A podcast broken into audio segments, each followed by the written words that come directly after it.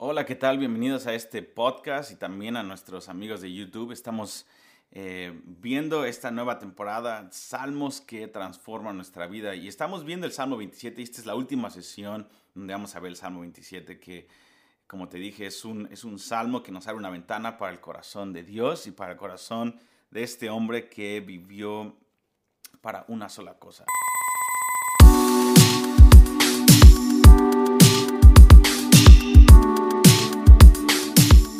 Ahora, como te decía anteriormente, decir una cosa demandada al Señor, vivir para una sola cosa como David, es fácil anunciarlo y es más fácil verlo en gente que ya murió, hablar de sus biografías, hablar de la manera en que nos impactaron, pero otra cosa es vivirlo.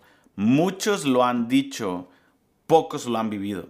Y yo no estoy ahí aún, yo estoy buscando llegar a ese nivel constantemente y por la gracia de Dios le, doy gracias al Señor que me impulsa, pero no estoy conforme. Estoy agradecido con el pasado, estoy agradecido con lo que Dios me ha dado, pero no estoy conforme, quiero más del Señor. Y este es el punto de este salmo, que buscar más del Señor, ser gente de una cosa. Veíamos que David buscaba dos cosas. Una, contemplar la belleza de Dios. Y número dos, inquirir en su templo. Inquirir en su templo quiere decir buscar información profética que viene directamente de Dios, discernir lo que el Señor está haciendo en mi corazón, lo que Él piensa de mí y también lo que Él está haciendo en mi comunidad y en las naciones. Señor, ¿cuál es tu plan? ¿Qué es lo que estás haciendo en las naciones, Señor? Quiero lanzarme a esto. Inquirir en su templo quiere decir también pedirle información al Espíritu Santo y sabiduría para poder aplicar lo que el Señor quiere que hagamos a nuestro diario vivir hoy, a lo que a lo que necesitamos hacer hoy en nuestro, en nuestro calendario. Se tiene que traducir a un plan maestro del Espíritu Santo para poder hacerlo en nuestra vida diaria. Entonces, eso es increíble en el templo, pero buscar la belleza de Dios. ¿Cómo podemos buscar la belleza de Dios? ¿A qué me refiero con belleza? Eh, una de las maneras en la que yo puedo encontrar la belleza de Dios es ver la humanidad de Jesucristo. Me encanta ver Mateo, Marcos, Lucas, Juan y ponerme en los zapatos de esas prostitutas que encontraron misericordia en el Señor o de la mujer sirofenicia que no tenía nada que ver con Israel, pero encontró la misericordia y el poder de Dios en ese hombre o el endemoniado Gadareno. No, no, me, no, me, quiero ver como el superhéroe en la palabra y solamente reclamar las promesas de Dios. Eso es increíble ver cómo Dios puede hacer cosas en ti, pero para ver la humanidad de Jesucristo y su belleza, a mí me encanta ponerme los zapatos de Pedro, no teniendo nada, como el endemoniado Gadareno, rechazado por todos, eh, eh, en suciedad, en los sepulcros, con cadenas, odiado por mi propia comunidad. Y de pronto volteo a ver al Señor Jesús y siendo liberado de esa legión que tenía, ese hombre no teniendo nada lo encontró todo en un hombre. Y me encanta ponerme en los zapatos de estas personas, sea quien sea, sea hombre o mujer, ponerme en los zapatos de estas personas y poder encontrar la misericordia en un hombre que me veía con deseo, que me ve con... con eh, eh, me, puedo, me, me puedo imaginar al Señor Jesús hablándome, Benji, yo sé que tú estás pagando las consecuencias de tu pecado, estás pagando las consecuencias de tus malas decisiones, pero yo tengo un plan mejor que el de Satanás hacia tu vida. Un plan mejor que tu propio plan para tu propia vida. Tengo un plan. Déjame decirte. Ven, voltea a ver mis ojos. Déjame decirte lo que yo tengo diseñado para ti, lo que yo escribí en mi libro perfecto acerca de ti. Déjame, tú necesitas un Salvador, Benny. Déjame entrar a tu vida. Déjame encontrarte en este camino del Hijo pródigo. Déjame encontrarte otra vez. Déjame ponerte una vez más ese anillo en el dedo que vendiste por otros amantes, que vendiste por el pecado o por las malas decisiones. Déjame ponerte una vestimenta nueva. Déjame llevarte a la casa del banquete. Benji. Y cuando me pongo en los zapatos de esas personas, que lo encontraron todo en ese hombre, puedo ver la belleza de Dios en su humanidad. Su humanidad es tremenda. Entonces, a eso me refiero con belleza. Belleza la podemos encontrar también en... Desconéctate de, internet, desconéctate de tu celular, desconéctate de las luces. Vete una noche, pasa una noche eh, bajo las estrellas, vete una noche al bosque, vete un día frente a la playa, frente, en, donde sea. Busca al Señor aún en la naturaleza. Acalla las voces alrededor de ti y encuentra al Señor en la belleza de la naturaleza. La Biblia nos dice que día tras día el cielo y la tierra cantan y nos muestran y anuncian la gloria de Dios.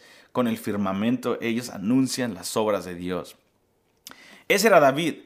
David era un hombre conforme al corazón de Dios. David era un hombre de una cosa. David buscaba belleza y buscaba información profética para poder traducirla en su esfera que Dios le había dado. Entonces, eso es lo que quiere decir ser una persona de una cosa.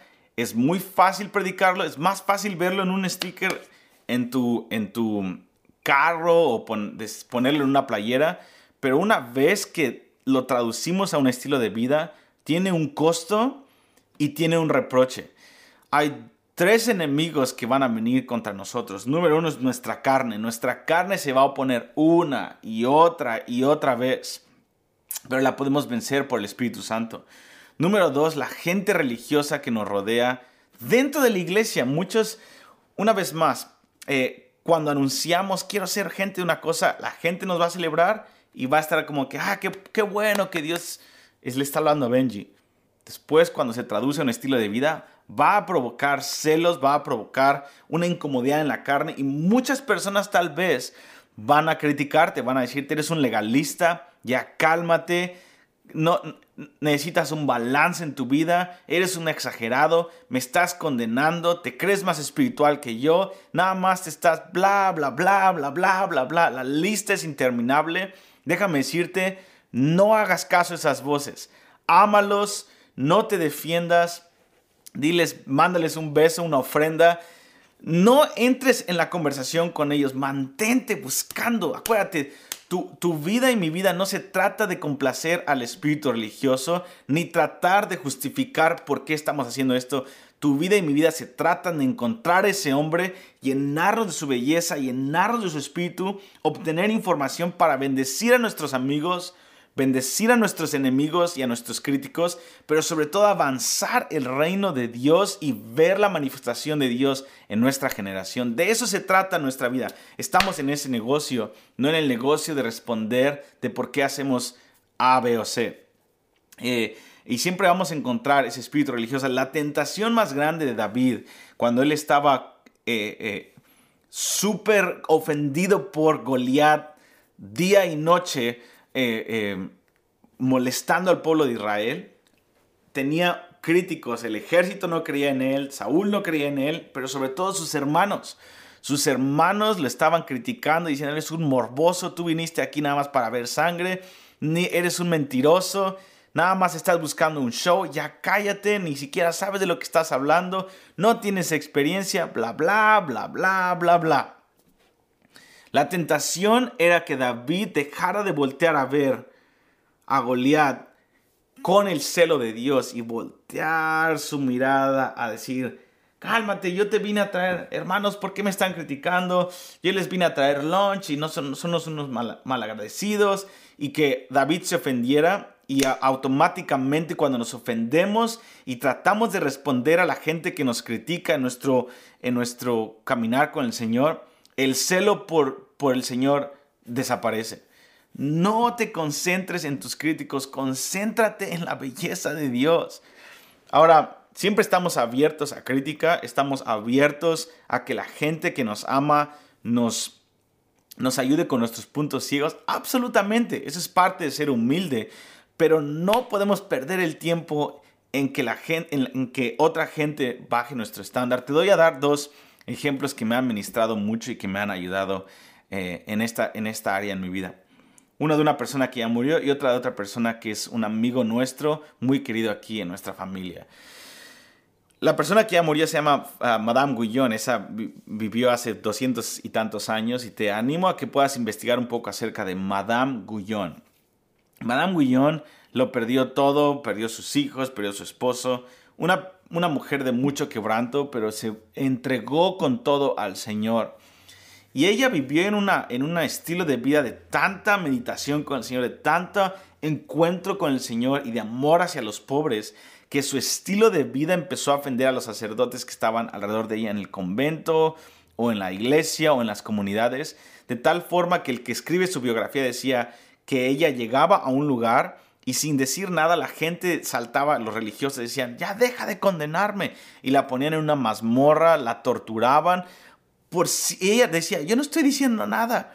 Dice, su propia presencia y la presencia de Dios reposando sobre la vida de esta mujer creaba una incomodidad en la, una, una incomodidad en la carne de tal forma que la gente tenía que tomar una decisión.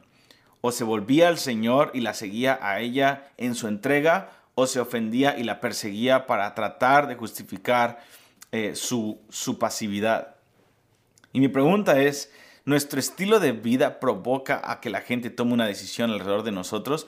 ¿O hacemos, o, hace, o nuestra presencia y nuestro estilo de vida eh, genera una, ah, no una incomodidad en la carne, sino genera y propaga una cultura en donde la gente se siente bien en el lugar en donde está? Y una vez más, no hacemos esto para provocar a la gente para que se enoje, pero es una persona que está encendida con el Señor genera una respuesta, eh, genera y, provoca una respuesta. O te vuelves al Señor o me persigues.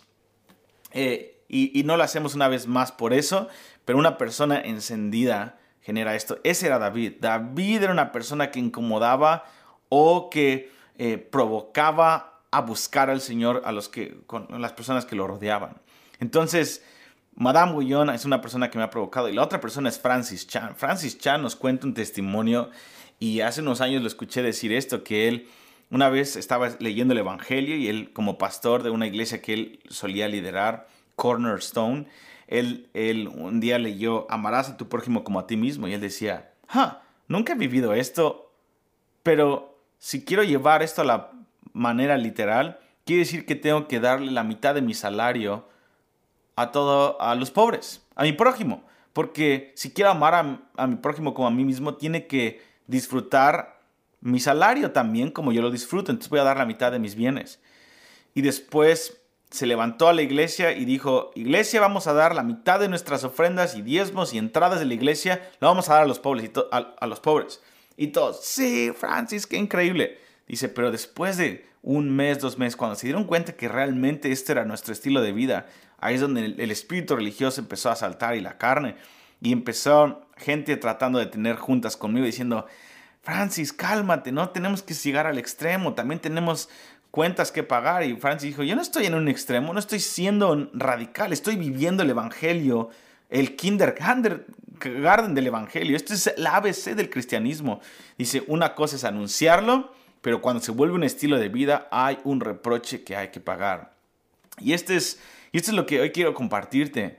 ¿Estamos dispuestos a vivir el precio por una vida encendida?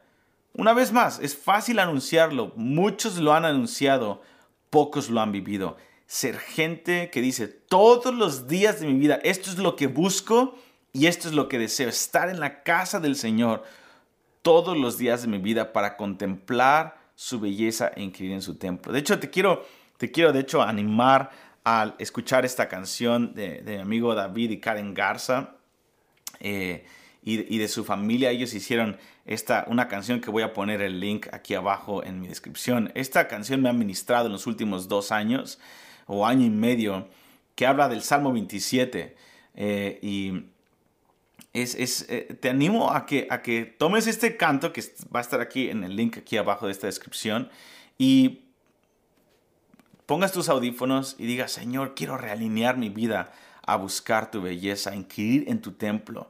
Quiero buscarte, quiero desearte, quiero que sea más que una playera, quiero que sea más que algo que anuncio a la gente que estoy haciendo, quiero vivirlo en la integridad de mi casa. Déjame decirte algo y con esto termino. Cuando somos salvos y libres de la opinión pública y de buscar que la gente nos reconozca y realmente buscamos esto en lugar secreto, Dios nos da autoridad. Cuando nuestra vida pública se casa con la integridad de nuestra vida secreta, Dios nos da autoridad. Y la autoridad es cuando Dios te da poder para poder extender ese deseo de tu vida diaria y de tu propio corazón a contagiarlo a las demás personas para que las demás personas puedan seguir al Señor y puedan encontrarse con Él de la manera en la que tú te puedes encontrar con Él. Eso es lo que, esa es en esencia la autoridad de Dios. cuando Dios te da el poder para poder abrir ventanas de encuentro a las demás gentes. Dios te da una voz de autoridad para que los demás puedan responder de la misma forma. Así que Dios te bendiga en el próximo episodio de este podcast y de este episodio en YouTube, de este, eh, este, en este canal de YouTube. Vamos a ver el Salmo 132 y cómo se tradujo esto en el reinado de David y vamos a hablar del voto que cambió la historia.